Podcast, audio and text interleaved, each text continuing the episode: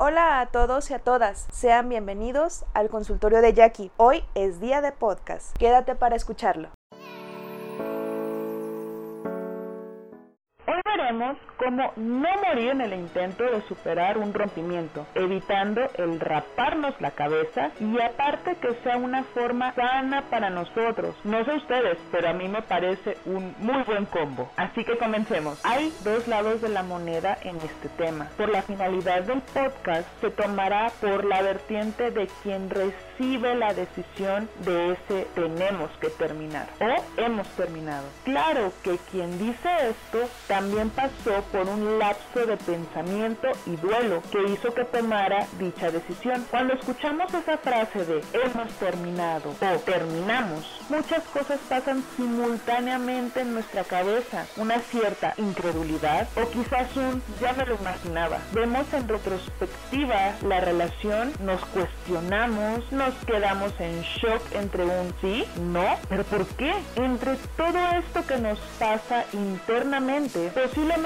solo atinemos a decir un ¿estás seguro? ¿Estás segura? ¿Por qué? O incluso puede salir un está bien. Después de esa plática, entre comillas, pueden pasar unas horas o al día siguiente al no recibir el tal vez ya acostumbrado mensaje de buenos días, esto nos da una cachetada de realidad y pensamos, cierto, ya terminamos, nos entristecemos, lloramos, nos enojamos, volvemos a llorar, maldecimos y repetimos este círculo varias veces. También llega el lo extraño o lo extraño. Incluso queremos hablar con él o con ella. Sobre esta última solemos ser detenidos por nuestros amigos o familia. También pasa que eliminamos a esa persona de todas nuestras redes sociales o puede pasar la otra vertiente de que revisamos constantemente qué ha publicado en Facebook o en Instagram estando muy al pendiente. Dentro de todo este círculo que vamos repitiendo, cuando recién hemos terminado la relación, incluso pasado algún tiempo, podemos recibir consejos como por ejemplo, abre Tinder o alguna de esas páginas para que conozcas gente, sube fotos para que vea que no te duele, te presente a alguien, no te pongas triste por alguien así, sabes que un clavo saca otro clavo, ya no llores por él o por ella, no vale la pena. Comprendo que esto que nos dicen es en una buena intención. Sin embargo, así como el enamoramiento es un proceso, una secuencia de muchas cosas, el rompimiento también lo es. Así que estamos frente a una pérdida que requiere un duelo y que nos duele. Eso es lo primero que necesitamos entender, que no es de la noche a la mañana, que es totalmente válido darnos nuestro tiempo de reflexión e inclusive un tiempo para llorar, brindarnos la oportunidad de sacar nuestros sentimientos, ya que adentro nos afectan más. Ojo, no me refiero a desquitarse con alguien más, sino el platicar con alguna amistad pidiendo que nos escuchen sin ser juzgados. O también podemos escribir nuestros sentimientos y de esta manera estarlos sacando. Mencioné anteriormente que el rompimiento es un duelo, pero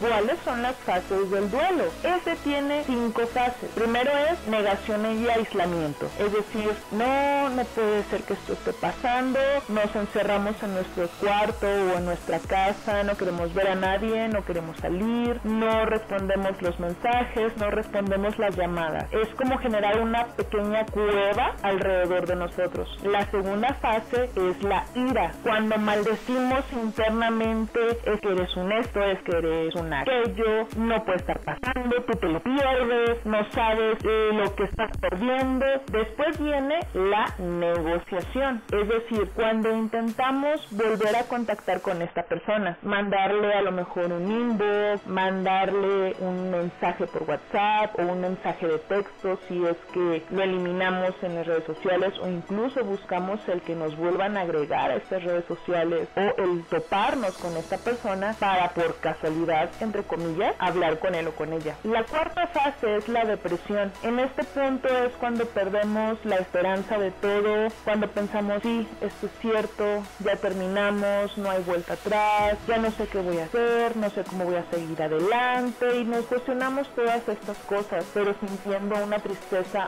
muy profunda. La quinta fase es la aceptación. Cuando llegamos a este punto es, ok, esto terminó, pero la vida sigue. Si pudiste darte cuenta, las primeras cuatro fases que mencioné son el círculo anteriormente mencionado, pero ya descrito de una manera más estructurada. Algo que también puede ayudarnos es buscar una red de apoyo con la familia y amigos, personas que nos brinden esa sensación de acompañamiento. Al irnos depurando internamente, también tenemos que hacerlo en el exterior, es decir, evitar el tener ciertas cosas que tengan una carga emocional que ya no queramos. Pueden ser fotos, recuerdos, esas cosas que a veces guardamos que si fuimos a un concierto, si fuimos a una cita de tal lado, procurar el limpiar nuestro espacio de esas cosas. Todo esto que les menciono no es lineal, es decir, no es que con hacerlo una vez sea suficiente. Llega a ser necesario el repetirlo, pero está bien, cada quien tenemos nuestro tiempo. Y eso siempre es lo que le digo a mis pacientes, respeta tus tiempos. No será una semana, puede que tampoco sea en un mes, sin embargo,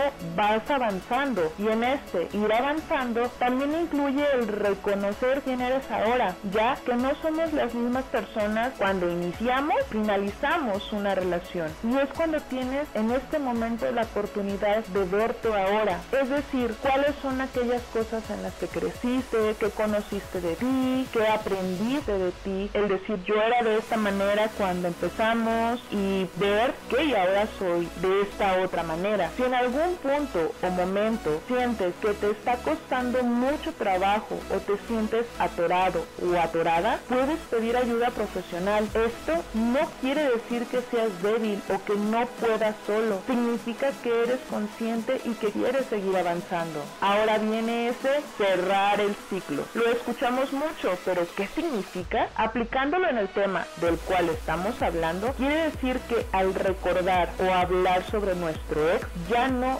duela, ni se nos quebre la voz, ni comencemos a llorar, sino que sea un recuerdo de alguien que pasó en nuestra vida. Llegados a este punto es la aceptación y ahora podemos internamente agradecerle a esa persona tanto los buenos como los malos momentos, ya que hemos aprendido sobre nosotros mismos y también sobre lo que sí queremos y lo que no queremos en una relación. Entonces, en resumen, hay que sacar nuestros sentimientos, hay que acudir a nuestra red de apoyo, hay que deshacernos las cosas que sean una carga emocional, hay que respetar nuestros tiempos. Esto yo lo pondría en mayúsculas porque es de las cosas más importantes porque es lo que tiende a desesperarnos. El decir, ¿por qué si ya pasó este tiempo me sigo sintiendo triste? Es por eso que yo esto siempre lo pongo en mayúsculas. Respeta tus tiempos. Después es volver a conocernos a nosotros, cerrar el ciclo y agradecerlo internamente. Yo sé que al decirlo suena fácil, más también sé que no lo es, pero es parte del proceso. Esto va a ayudarte a tener tu cabello intacto o al menos que no llegues a raparte. Es normal buscar un cambio externo, pero recuerda que el más importante es el interno. Espero que esto pueda ayudarte a lo mejor a ubicar en qué punto estás si es que escuchaste este hemos terminado, tenemos que terminar o que también pueda darte un poco de luz de ok, esto no va a ser eterno. El día de hoy damos por terminada la sesión. Así que, buenos días, buenas tardes, buenas noches. Hasta nuestra siguiente sesión.